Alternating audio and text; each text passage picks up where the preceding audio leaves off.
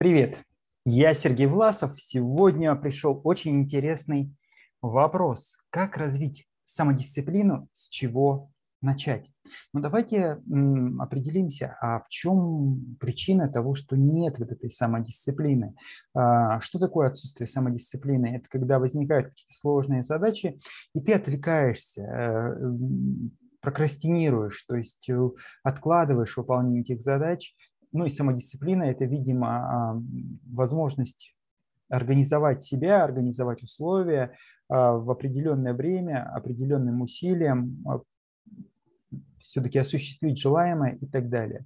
Когда же срабатывает самодисциплина? В те моменты, когда мы видим высокую важность, высокую необходимость решения этой ситуации, когда видим критическую жизненную значимость этой ситуации, когда видим возможность существенных положительных либо негативных последствий для этой ситуации, когда мы видим, что в зоне ответственности находимся не только мы, но и другие люди, и мы можем кого-то подвести, когда вот э, ценность решения или нерешения этого вопроса становится очень высокой.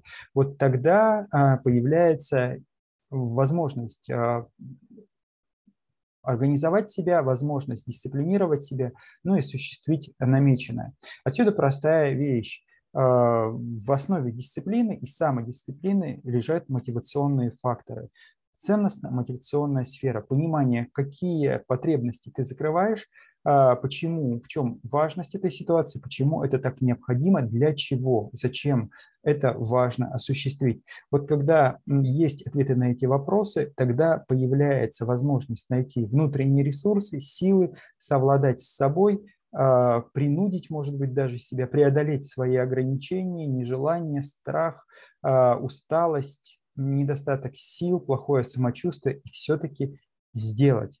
Вот именно мотивация, именно ценность а, задачи и будет определять самодисциплину. Ну и вот с анализа жизненной необходимости твоих дел,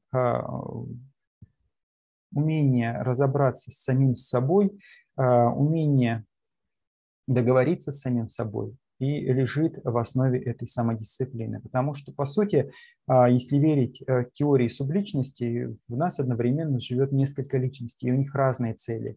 Та а, личность, которая отвечает за результат, она мотивирует тебя о том, что у тебя есть некие планы, которые важно осуществить. Но есть другая субличность, э, которая говорит про то, что а я сейчас хочу восстановить свои силы, хочу отдохнуть, или я хочу сейчас развлечься, или я хочу заняться чем-то другим.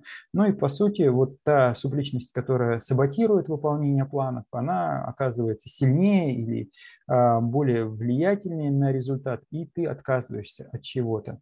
Но если у нас вот этот ценностный блок появляется, внутренняя мотивация, она дает опору и укрепляет а, субличность, которая ориентирована на осуществление планов. И в этот момент она становится сильнее, в этот момент она получает дополнительный источник ресурсов а, от твоей психики и побеждает а, субличность внутреннего саботажника. И тогда планы начинают осуществляться.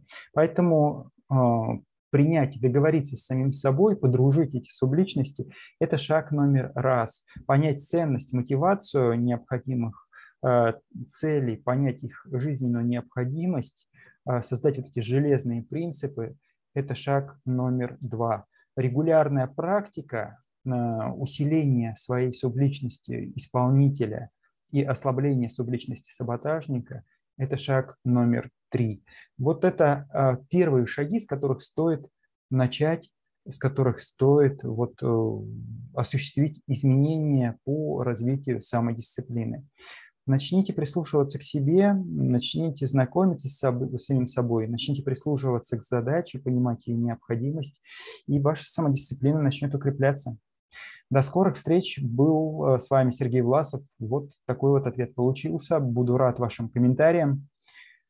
Скажите, на что вы прореагировали, как вам а, этот ответ. Ну и если понравился, напишите, поставьте лайк. До скорых встреч.